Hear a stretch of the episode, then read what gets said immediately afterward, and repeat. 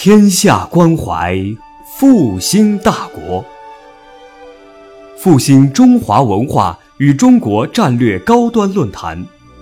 复兴论坛是由兴业全球基金与复旦大学共同发起，兴业全球基金主办的一项高端文化论坛。复兴论坛致力于中华文化的探索，关注中国复兴的每一步。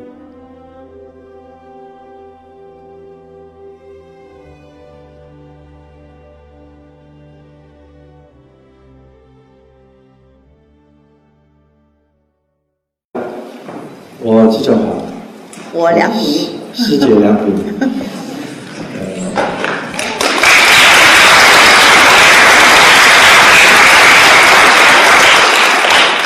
那个前两天讲了那个长生殿，一个是传承版，一个进化版。我们没什么版，我们是原创版。原创版。原创版。所以这个，呃，《邯郸梦》这个戏。呃，是是汤显祖的一个四梦之一吧？呃，临川四梦。我因为这个戏呢，是我最早要想拍这个戏。呃，这个戏呢，为什么要拍？因为我看了一篇文章，这篇文章呢。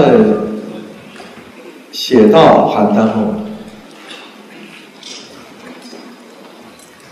这个汤显祖在写这个四梦的时候，呃，因为《牡丹亭》就《还魂记》这个剧目在昆曲的影响当中，应该是是最大的，包括现在，就是《牡丹亭》一上演。他的卖座是最好的，无论什么团，就是江苏啊，我们上海啊，北京啊，只要《牡丹亭》，大家都非常喜欢看。那么这个《邯郸梦》这个戏呢，应该说是比较陌生。但是这个文章里面提到的《邯郸梦》呢，它是因为反映了当时，呃，明朝末期跟。清朝初期对《邯郸梦》的评价，因为这个当时在清朝初期有两派，一个说是《牡丹亭》是汤显祖的最佳之作，但是另外一派就是说《邯郸梦》是最佳的。哎，我想如果在三百年以前把《邯郸梦》提到那么高的高度，作为我们搞昆曲的人来讲，责无旁贷。我应该把这个戏重新的搬上舞台。呃，这个戏呢，其实在我思想当中要开始排的时候呢，那是在一九九二年，当时叫我们的唐宝强写的这样一一个初稿。但是当时的因为历史条件，要排的戏很多，始终没有排上这个戏。呃，但是我一个心愿从来没有变。呃，到了零四年的时候，有一次机会碰到某些领导，因为我们这个我们的情况就是领导讲话非常重要，是领导一说发话。说要跟季振华排一个戏，说十几年没有看到我排的新戏，那我趁此机会把《邯郸梦》推出来。啊，当时文化局长的这个这个马伯明也很支持这个戏，啊，这个我借此呢，就是叫了一个当在全国很有影响力的编剧，叫王润杰，在座的可能嗯。很多人都知道，他写了很多好的剧本，嗯他欣然答应，我高兴。又请了谢平安导演来导这个戏。呃，这个戏是到零五年才开始下地，开始排练。那时候我已经六十三岁，对我来讲，这个戏六十三岁挑战这个戏，呃，对我来讲有难度，因为这个角色从年轻的到八十岁的老头。他有一个人物的延伸，而且这个戏里面有文的有武的，每一场戏几乎都少不了卢生这样一个人。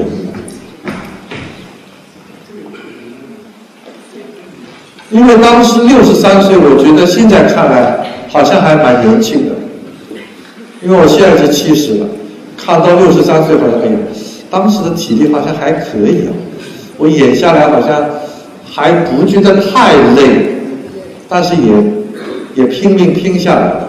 但是我的愿望实现了，这个戏竖起来了，竖的还可以。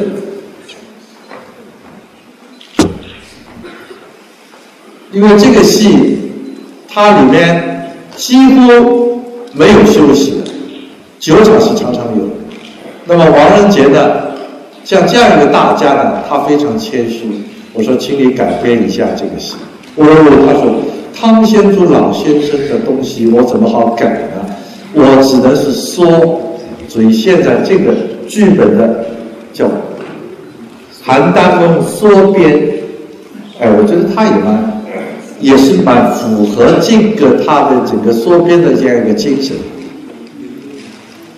基本上把汤显祖的所有的精华的东西都放进去了，一共是三十折，三十折，现在缩编成九折。那么六呃零五年彩排那天，那也正巧，呃。零五年的五月十七号彩排这个戏的第一竖起来，那么那天正好是我的生日，所以上海电视台还跟我买了一个蛋糕，所以我印象非常深刻。这一天也是我所我的心愿，终于能够把这个戏，能够把汤显祖老先生这样一个戏树立在这个舞台上，因为这个戏。从我们老师到传到我现在，不像《牡丹亭》《长生殿》。长生殿你看有很多很多传统的折子戏，还有弹词，我弹词，我演过酒楼，啊，呃，骂曹，啊，啊，骂金，啊，不是这这个这个骂贼，啊，还有这个文林，啊，金杯白玉，啊，呃。这个定情赐德等等等等，有很多很多折子戏，《牡丹亭》更不用说了，有十几个折子戏是常演的。邯郸墓呢，常演剧目很少。老生有一个折子戏叫《云阳发场》，这是我们老祖宗传下来这样一个折子戏，是老生戏。在我们这个邯郸中，邯郸梦，邯郸梦里面也是一个主要的一个场次。第七场，它叫死串。后来老先生把演成一个折子戏或者就叫云阳发场。那么，说实话，整个邯郸梦三十折里面，真正流传下来的，一个是云阳发场，就是四川；还有一个就仙远。最后一场八仙，这个八仙的戏为什么能流传下来？呃，大家知道，那个古时代，包括近代，那些官僚、那些士大夫、有钱的人，到了过年过节或者生日啊、喜庆的日子啊，哎，堂会啊，他把把这个最后八仙那场戏。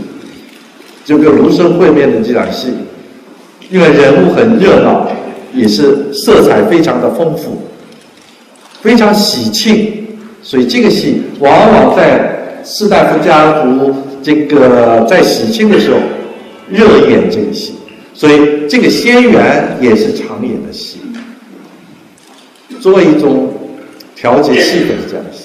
还有一则呢，跟这个戏不是太有关联的戏，就是三醉。就是吕洞宾的戏，那么《邯郸梦》里面折子戏流传下来，实际上一个就是名扬发展。那么这个卢生这样一个主要人物，其实对我来讲，为什么是一个挑战？一个是年龄上的挑战，体力上对我来讲。说实话，二十八号那场演出。我最大的压力就是我的体力，因为我跟梁老师两人加起来应该是一百四十岁，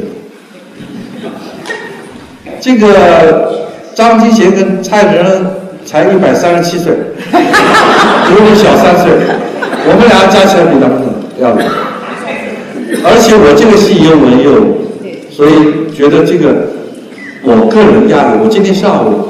从头到尾排了一遍，所以我嗓子觉得有点哑，很对不起，因为今天下午很累，我九点钟开始一直排到十二点。嗯，那么今天有那么多的观众来，我心里非常激动，我怎么也该再累我也要来来来讲讲。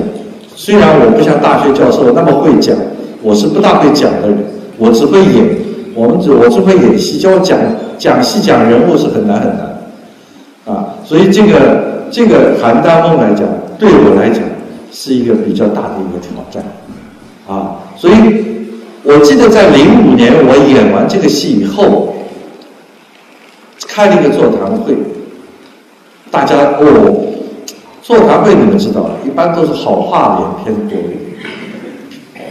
讲真话的人当然也有，呃，一般都是像我们这个年龄都捧我场，捧我们场。当然，我觉得我自己演的也不错。啊，那个有一个戏剧学院的教授，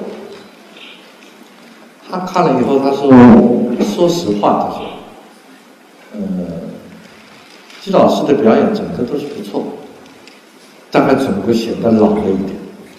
呃，我觉得他讲的实话，因为你你们知道，我以前我最大的优势是什么呢？漂亮。”对，师姐了解我。我最自信的就是舞台上我特别漂亮。啊，我最近还前两天刚演了一个蝴蝶梦，自己感觉老，扮相不比以前了，以前真的是蛮漂亮，现在真的不行，肉都是，我手还要叫打过来，这个实在是不合适。所以这个呢，大家观众还来看我。那么老还来看我，我心里很激动。我觉得还是我们的老朋友啊，不不写闲戏了啊，这个还继续能够理解我，还热爱昆曲，热爱两股音，热爱记者团，我非常非常的感谢，非常感谢。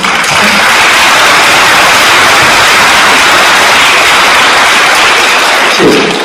那么，所以我听了这样一个意见以后呢，我后来改。因为当时在零五年排这个戏的时候，我是不带胡子的第一场，是吧？所以现在那个零五年的剧照呢，我带上还有光光光下巴的这个。进我我自己一看剧照，我都自己不自信。是哦，看来是不是要退休了还是怎么样？就心里说，后来我想。还有一个办法，就是戴口面吧，戴染口，这个叫上海叫五字嘛，好了叫我们昆曲这胡子叫黑山，京剧叫染口，这样呢稍微弥补一下我年龄上的历史历史就是不不足吧啊，所以这个呢呃，再说我们零五年内稿排完以后出价觉得这个戏。由于王仁杰他在选剧目当中的准确，而给这个角色的定位，给我带来很好的一个创作的一个思路。所以这个戏因为人生之间的起伏很大很大，汤显祖在写这个剧本的时候，肯定是他的思想非常激烈的。汤显祖这个邯郸梦是他一生当中最后的一个剧，等于我演这个戏，我说我收官，收官戏。汤显祖邯郸梦也是收官的，他在一九哦不是一九一六零一年写这个戏，当时写这个戏的时候，他刚罢官三年。他的大儿子刚去世一年，他的大儿子才二十三岁就去世。其实汤显祖在前两年死了好死了两个儿子，他都没有那么伤感，但是大大儿子死了有特别的伤感，所以从情绪上来讲，对汤显祖的打击，包括他的好友李治跟他有一个和尚。都相继的在受到很大的打击，所以他非常伤感。所以在这个汤显祖写《邯郸梦》这样一个剧目当中，可以反映出他当时的思想。从这个剧目也能可以看出他的现实主义的精神。到我们现在看来，还有很大的教育意义。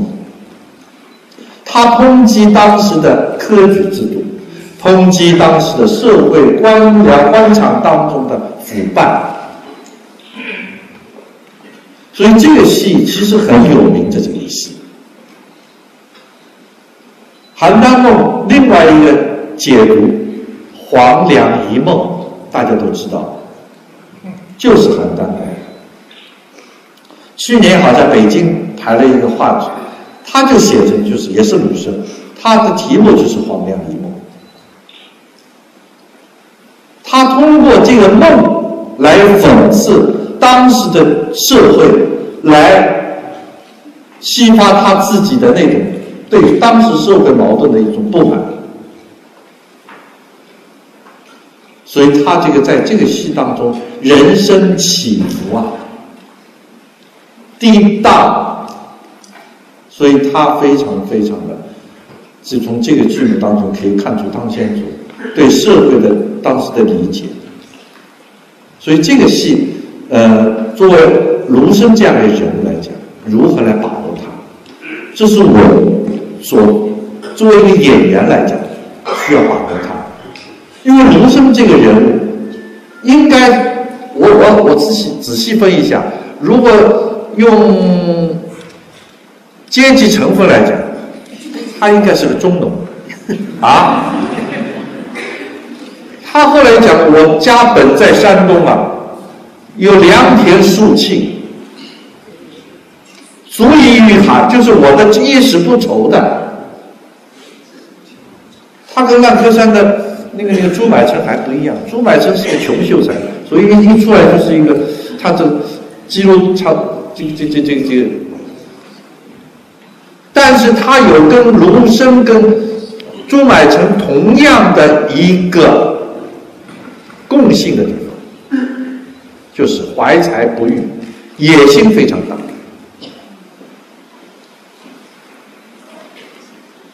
所以你看他第一句词儿出来以后，“极目云霄”，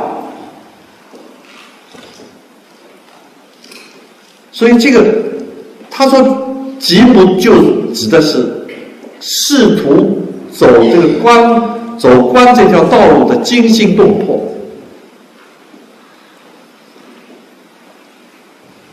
所以为后面整个铺垫起了一个很大的一个，他就跟吕洞宾讲：“哎，人生在世要做官，我要有很多很多的钱，要很多很多的东西。”哎，吕洞宾好啊，就给他一个枕头，他睡下去以后，把他的梦全部都实现。所以在这个当中，呃，遇到了，给他遇到了一个非常非常他爱的人，就是我梁姐演的。梁姐在我这里面演的什么呢？是我的梦中情人，真是梦中情人。她这个角色都救了我了。开始做荣华富贵是他给的，做了大官也是他给的，做大官以后得罪了另外一个大官，下成十八层地狱以后也是他救我的。这个跟蝴蝶梦不一样，蝴蝶梦我是这个。这个这个庄周在戏弄我自己的老婆，就有有这样一个戏，就庄周戏妻是吧？呃，就是大皮官。啊，大皮官。但我们现在已经改的整个。但是我总觉得庄周不是人。庄周那么伟大的一个哲学家，我是非常崇拜的呀。把庄周弄把玩弄老婆玩弄成这个样子，这我觉得这个我我是到现在我还是。演这个角色，我心于心不忍。所以我们现在都改成整个都是一个梦了嘛。就是嘛，你就把做梦以后，把这个庄周那个不合理的思路全去解脱了。其实已经是解解解释。其实庄周怎么会这样？又不是想把这个上海人就干出去了，那那西太有脑子撇开来要吃老姜，这个这个啊有点太太太熬用了。所以我心里也到庄周，我怎么不是味儿啊？所以这个这个梦中情人呢，我觉得在我们这个戏里面是充分体现，啊，所以这个呃，这个卢生这个人，就是当梦境以后走入佳境的时候，他又停留在这样一个幸福家庭的一个享受的这样一个一个情景当中，他也再也不想这这这个这个呃呃再再去。再去什么，这再想有有一个什么野心啊，是吧？这个呢，当中就是他的妻子来引导他如何去买通当时的上面的高层啊啊，而而是叫现在叫考试作弊啊，作弊啊，所以这个呢，就是呃呃，我跟呃梁老师在这个整个邯郸梦当中的一个。呃呃，合作，当然我这个觉得也很委屈梁梁梁谷英师姐，因为这个戏呢戏码不足，并不是很多能够充分体现她。但是哎，梁老师这方面呢还是能委屈啊，为为了这个昆曲啊，为了这个整个这个这个还是为昆曲为你。谢谢。我我这里插曲一下，因为。季振华排这个戏呢，已经是十年一梦啊，一直想排，一直种种原因没有排成。因为昆曲一般来讲都是生旦为主的戏很多，老生为主的戏呢，增增加六个院团也就只剩他一个以老生为主的戏，所以这么一个好的材料，你不给他一个大戏，那是我觉得是材料一般，没没没有，老天不公平。那么，因为我跟他已经同窗已经六十年，共事已经五十年了，等于我们两个是从童年到少年，少年到青年，青年现在到老年，呃，应该讲跟跟家里的一切人都没有这么长的相处，呃，而且我跟他合作的很愉快，很愉快，而且讲真话，他的演出也推动了我的进步。因为时时刻刻，因为他的演戏确实到了一种自然的王国，他那种无形的表现，因为我比较讲究手眼身法步了，也给我一种启发，就是怎么样把手眼身法步化成为一个角色的灵魂，这个是季振华给我的一种启发。那么当然，我们俩合作的戏很多，但是一号好像总是我，什么烂柯山啊、蝴蝶梦啊。好像那个那个一一号总归是我，这个为什么呢？那那我甘心情愿。不是，因为为什么呢？因为季振华本身的艺术条件太好了，所以他不要自己再去主动了。我呢，但觉人才济济，你一个不当心就摔下去就没有了。所以我就时时刻刻在努力，这是我们两个就是艺术道路上的不同。我花的力气应该说要比他多，为什么？因为我的条件不如他。那你说我不用那么 多？他确实小时候是大用功的，呃，因为小时候讲真话，因为他不是属于班里头的呃尖子啊，因为他条件非常好，可是他很糊里糊涂，就是，他有一个外号叫傻子嘛，对吧因为他糊里糊涂。那么他出名呢，是已经要即将毕业了，蹭一下子一个武戏大名子。就他这出来一下子就一匹马一样，我们都追不上了。就我们原来，我们原来，比如说是像小乌龟这样一步一步在走，因为我从小就很努力、很用功。可是他一下子就是砰，就穿一匹野马这么穿上来了，我们就跟不上，到现在也跟不上。所以，所以谢平安导演，你永远是一个野猪。所以谢平安导演这次他来，他说：“梁老师，你真不错，你自己。”也很光辉，可是你一点都没有抢他的戏。我说不是我不抢，我抢不了，他太强大了。我说我抢不了，所以这个戏呢，他是不愿意过来的。他说戏太少了，呃，不要你。是，因为再三的就说不要我来，就让我们年轻人来就行了。呃，我是再三的主动请战，我说无论如何要让我来，这样我这这么多年。觉得感谢你的帮助跟跟那个推动我的进步呢，我说我有一个自己心理上的一种愧疚的一种补偿，呃，所以我呢，呃，王仁杰呢是我的好朋友，他老要给我加戏，我说你不要给我加戏，这个戏就是季振华的戏，我就这点戏我就把它自己来好，所以今天。季季振华他说你主讲吧，我说你又弄错了，这个戏是你的戏，怎么可以我主讲呢？你老在大学里面讲，我从来没讲过。所以我讲的这么好。所以我就说你就讲家常怎么跟跟那个听众讲，呃，人家会觉得很亲亲切，因为要我们讲理论，我们讲不过。讲不过那些学者，你问我汤显祖生于哪年代，死于哪年代，我都搞不清。这个让他们来讲。可是我们讲，我想在在座的可能更喜欢看我们的示范，希望我们来。那我就想，季老师这个戏，他是既小生，又是老生，最后是老外，我就让他这三个行当，嗯，给大家就是呃示范一下，呃。第起第一场、第二场是小生，就带着染口的小生，因为他原来真的长得很帅很帅，可是现在呢，他那两块肉大出来了呢，就不带不带胡子呢，有点就就是太胖了这个脸，呃，但是还是很帅啊。那么，所以我就说，你就能不能把第二场跟我一起的来一下，然后你把你最后八十几岁的。那一场，我觉得我很欣赏他最后第九场那样的创造是影视界的，不是我们戏曲界的。啊，我说你怎么会走路这样？他说，因为倪穿越老师是一百零几岁走的，零二，一百零二岁走的，他最后的走路就就是这样的。他是从生活中来的，从生活中来，再还到艺术上，再从艺术再还到生活中。这已经给人家没有一个痕迹，呃，所以我就想应该把这两场戏给大家示范一下，然后我们会把，因为我们四月三十号在一副舞台又要演全本烂河山了，我们是两个人的，这是我们的成名作，可是我们已经好久好久不演了，那么这次又要把它把它把它再重复一下。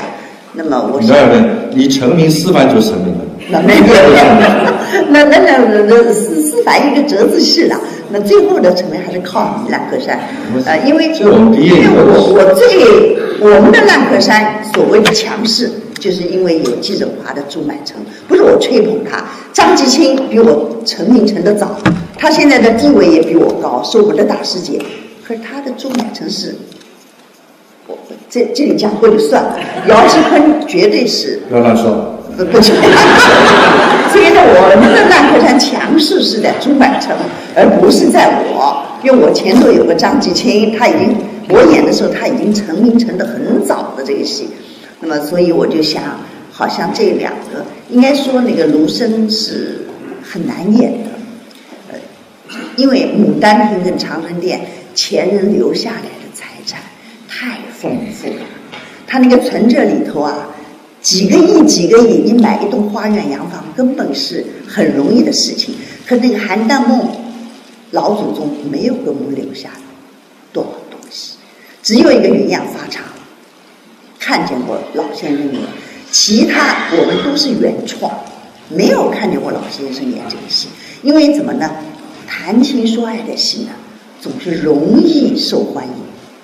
这种哲理的戏呢，是。比较难理解，观众也喜欢看生生死死随我愿呐，就是在天愿为比翼鸟，在地愿为连理枝，都喜欢看这种戏。演员的演演那种戏呢是比较容易，可演这种哲理的戏，真的讲很难，尤其戏曲，好像话剧、电影啊，演这种戏还比较是容易一些。可戏曲舞台上谈情说爱的其实。应该讲最普遍。昆曲应该说昆曲，不是越剧也是了。那京剧不一样。哎，京剧京剧老生戏就不一样。哎，京剧就老生的戏，他帝王将相的戏。唱腔也很重。哎，那么为什么呢？邯郸梦，他的弱好就好在汤显祖他自己最得意的就是邯郸梦，因为写到最后，一个人的人人生的境界会提高，提高一个理，提高一个哲，提高一个道。提到一个人生，他有现代意识，就劝人家不要为名利这么去爬山，最后又是黄粱一梦。其实是这样这样的，官场退下来的什么都没有了。可你搞搞技术的、搞学问的，他永远伴着你到天上去，永远留不下来。那么，所以我就觉得这个戏来讲，它这个理是最深的。呃，可是。儒生是很难演的，因为要把这个道理讲给观众，这是不容易的。呃，应该讲虽然是老生常道，可它等于是三个不同的阶段。我希望季老师能再给大家示范一下。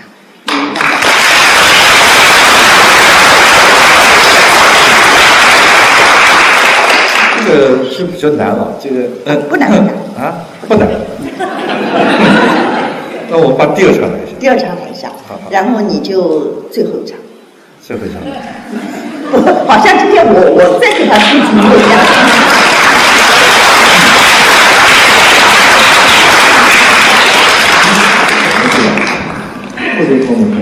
我我打他了。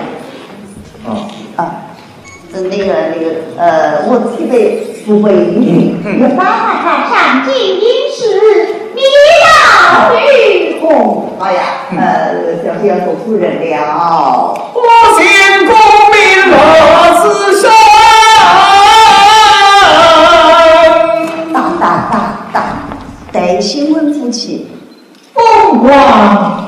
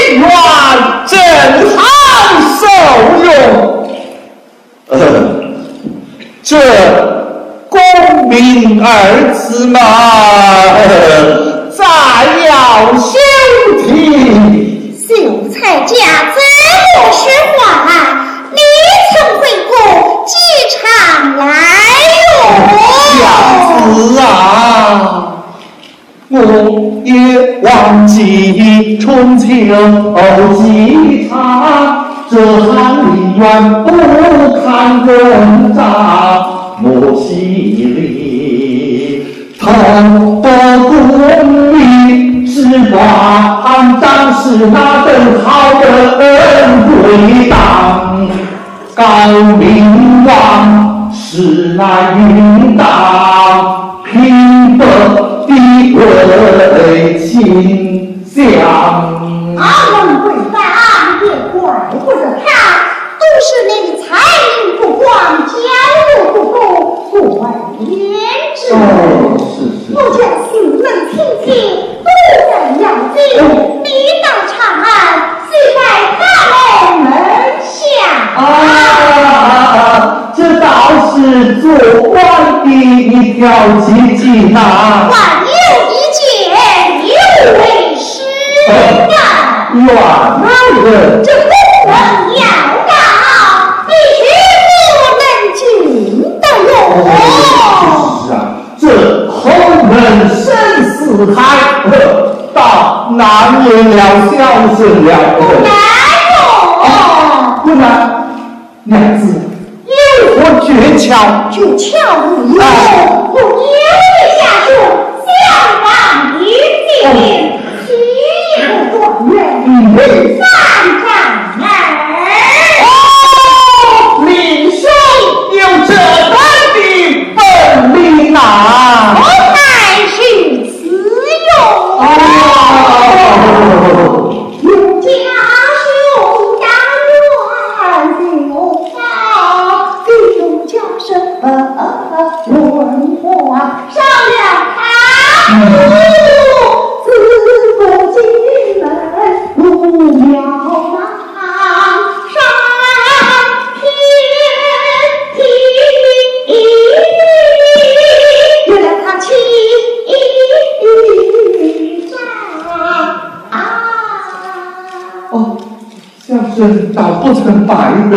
兄啊！众人都曾拜了，唯独你不曾白得哟。是是的，不曾白得呀！徐太子啊去世呀！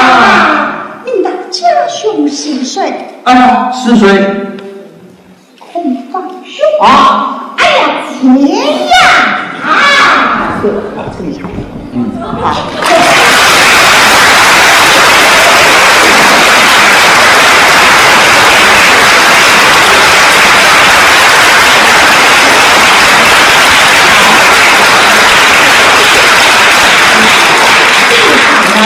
呃，谢谢。他依附在我身上，一切都是我在上边，他在下边。呃，下头呢，我想给大家来一段烂河山前逼的，那就是他非常穷，非常穷，就两个夫妻关系呢，又不是这么新婚的，而是一种就是说不努力呀、或什么。我因为为什么呃，我要跟这种他这样我是哪回事把这个去查来一下，因为它真的很精彩。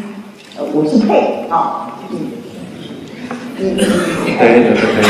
哎，大家看过没有那个烂头山？啊啊，那你们就重重重看一下重重重看一下，这个这个角色就是穷，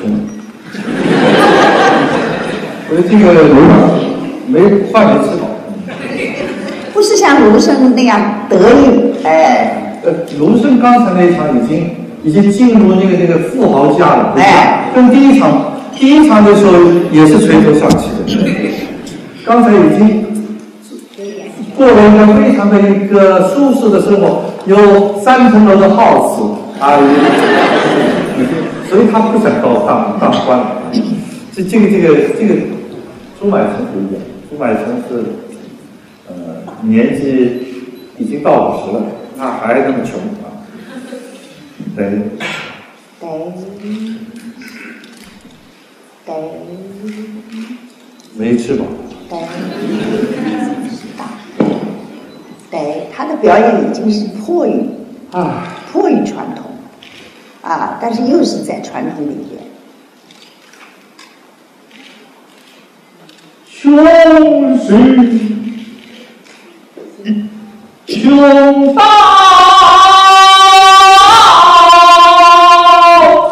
底。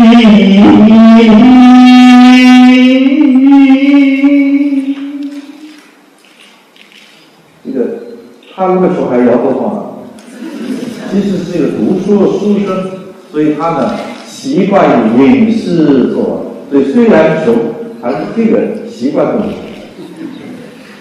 到底不容问，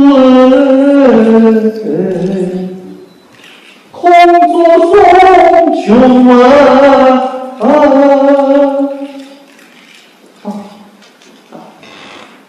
唉，求一声送不退。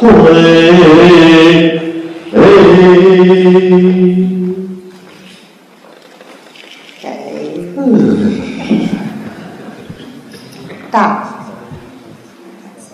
对，我举马城，去其崔氏，只有苦读经文，怎奈我二十年来屡遭挫折，家境日渐萧条，无以为生，只得、呃在那南湖山下砍柴度日。我那娘子们，她不爱清贫，终日与我吵闹。他是吧？不该家了你这个穷长子。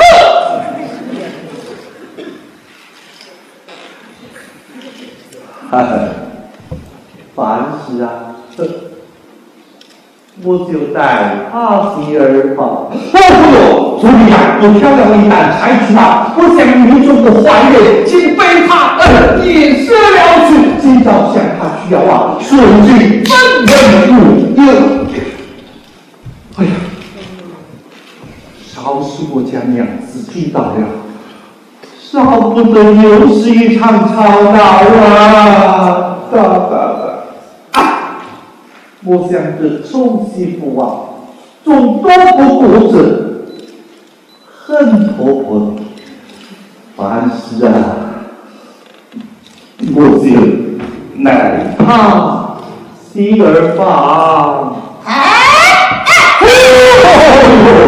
也只为你，呃，我那娘子吧，她是来了。嘿，哒哒哒哒哒，嘿，是不离啊！你坐下来，你不该坐的。哎呀，穷鬼，叫人不生叫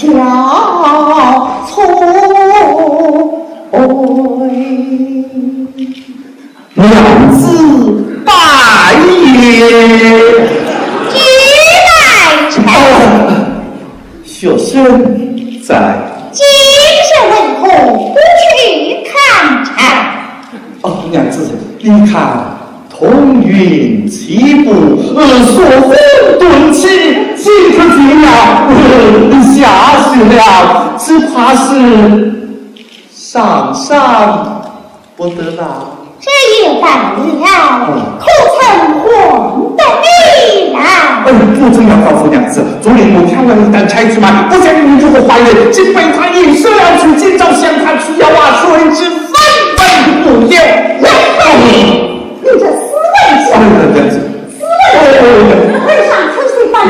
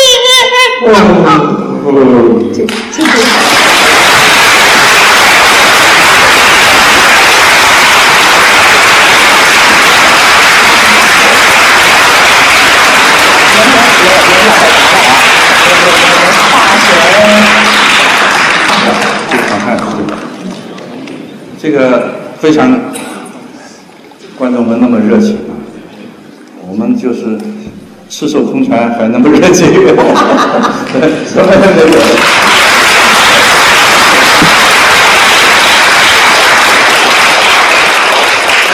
这次邯郸梦演出呢，我觉得有点遗憾，因为我们有两位师兄呢，他们基本上真的是风向。他们觉得刘玉龙跟方洋呢，他说我们已经都七十三岁的人了，嗯，他们就基本上不参加了，基本上不上舞台演出。那么其实我也非常理解，因为我这次演出也本不想参加，因为这个年龄要演这样一个戏，确实负担蛮重。那么这两位师兄戏虽然不多。但一直从零五年开始创作，一直到一零年最后一场在江西上，啊，在在在江西，在那个汤显祖的故乡演演出过这样一个戏。那么这次他们因为年龄关系，所以不参加了。所以这个呢没有办法，一个人的生命从生出来直到最后，嗯，走完尽头，这是一个规律。我们也是这样，我可能今二十八号演出一场，也可能是邯郸梦的最后一场演出，非常可能，是吧？所以他们尽管说下半年还要我演，但是我我估计我不大会演，因为我家家里的压力也也也也希望我不要演，不要不要听他的，他老叫不演不演，到时候还是演。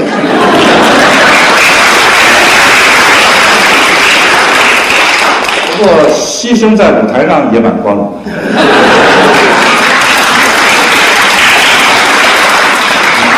我那个这个戏呢，他是太辛苦了，真的太辛苦了。因为我我的体质不如梁老师，梁老师家里还带着孙子，还能演出蝴蝶梦，这个很厉害。他说带一个孙子比演十场戏还累。是是是这样，带小孩比演戏累得多，累得多。嗯，他说很累啊，所以我也很佩服。就是不过也有好处，不过呢，梁老师将近要将近七十公斤，一带儿子六十公斤都不到，这个瘦很多。没有六十公，我我那个零五年排这个邯郸梦的时候是一百十八斤，就我那个零八年的十月底，这个小孩出来，当然有阿姨了，就到我们家来。这三年我已经现在只有一百零八斤了，哦，恢复到青春年代。看来你要多带几个孙子。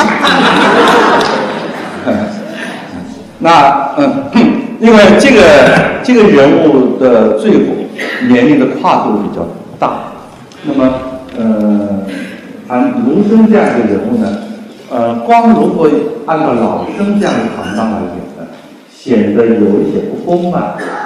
所以这个呃，卢生的我也不规规定一定要按照老生这样的一个行当来演，所以这个戏主要是以老生为主体，但是也借鉴了一些小花脸啊、小生啊，等一下川剧的丑生差不多那种类似的表演。所以这个，我对我的表演我是比较比较自由的，就刚刚梁老师说，我是很自由主义的表演。那么，我觉得这个人物他是一个基本上是一个喜剧这样的因为汤显祖写这个这个戏本身就是个讽刺剧，带有一些喜剧，带有一些荒诞，因为他是嗯，他受道教的影响很大，所以这个戏跟《牡丹亭》最大不同，《牡丹亭》是以情为主，这个戏是突出一个仙子，所以更大的区别就是这个。所以在这个人物当中，没有很像《烂柯山》或者像其他戏啊一样充分嗯感情戏啊、感情激烈的冲突的戏不是太多。所以这个戏这里面是一个特点，就是突出一个仙子。那么因为这个年龄跨度比较大，所以我最后一场戏啊，基本上传统当中带一些生活的表演。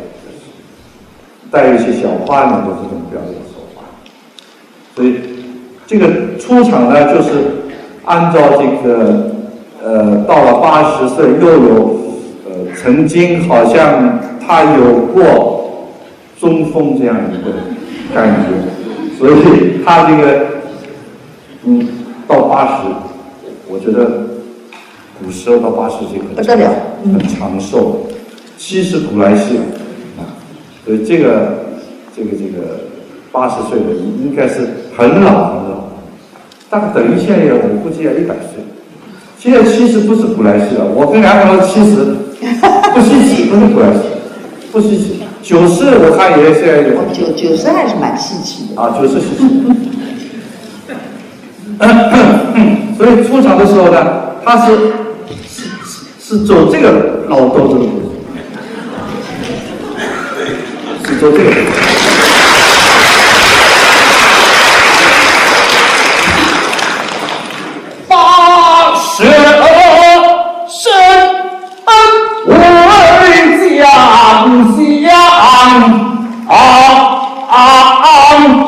相，须谨记，可是光。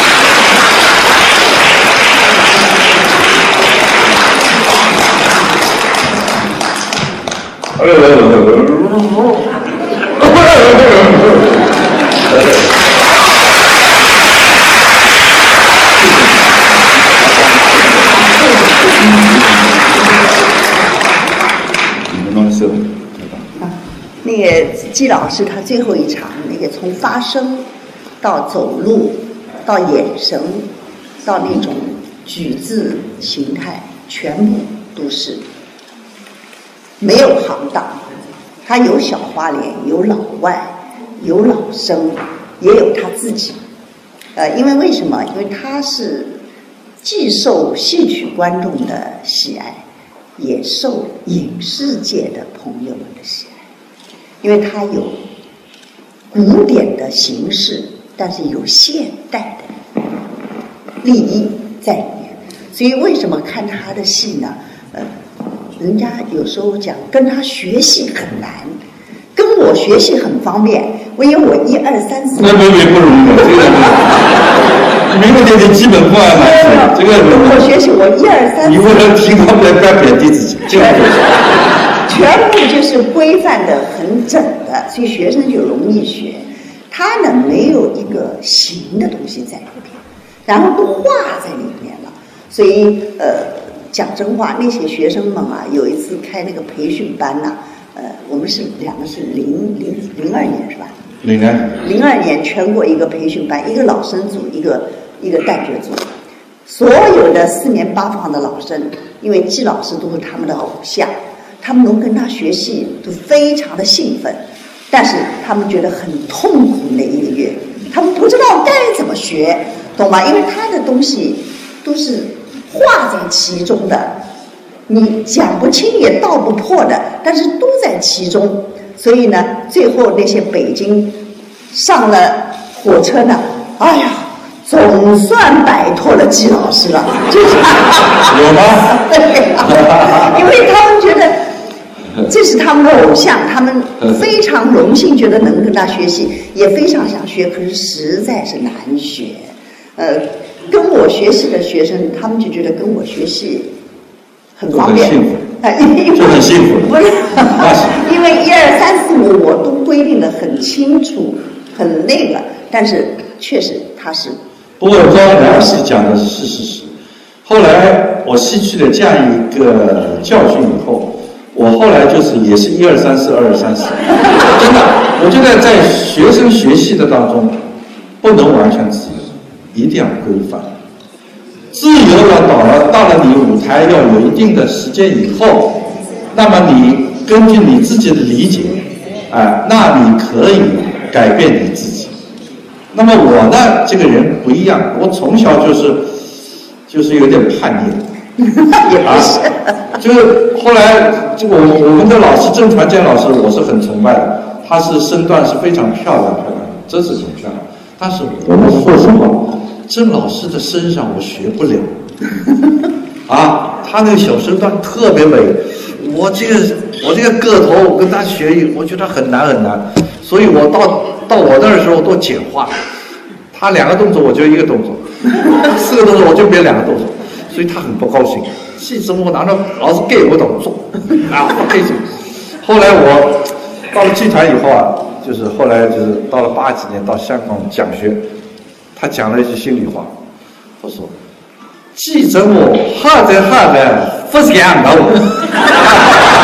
他说我，其实我们老师思想很开明，他觉得我们不要死学，学东西学而则活，是我则死嘛。这是齐白石在话当中就那么说，其实也一样。如果梁老师东西学好了以后，成为自己的东西，他也活了，对不对？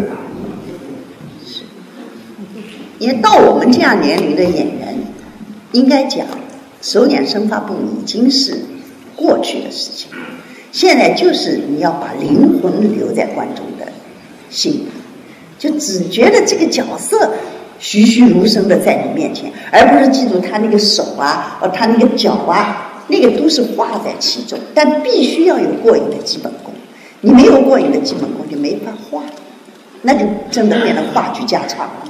那不行，时时刻刻都在规范之中，可是又看不到那个规范，那那就是境界。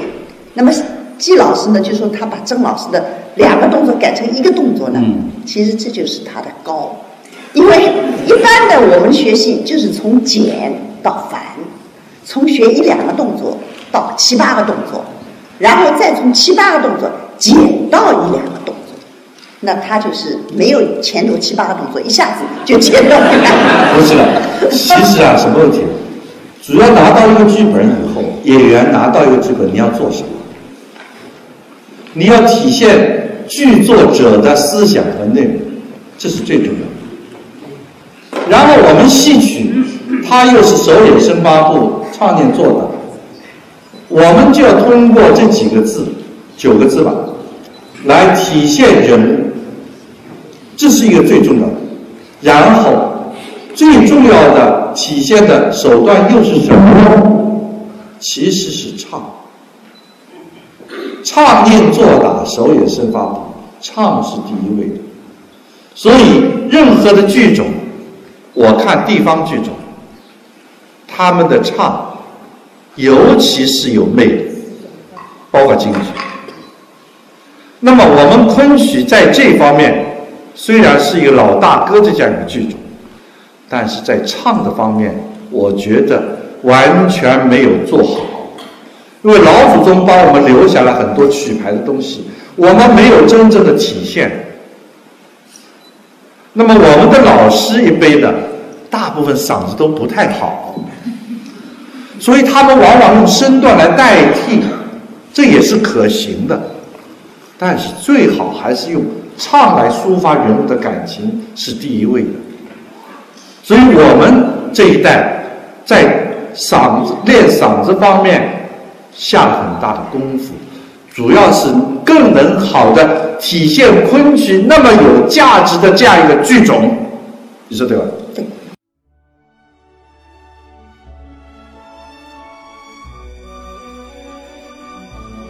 感谢聆听本期复兴论坛。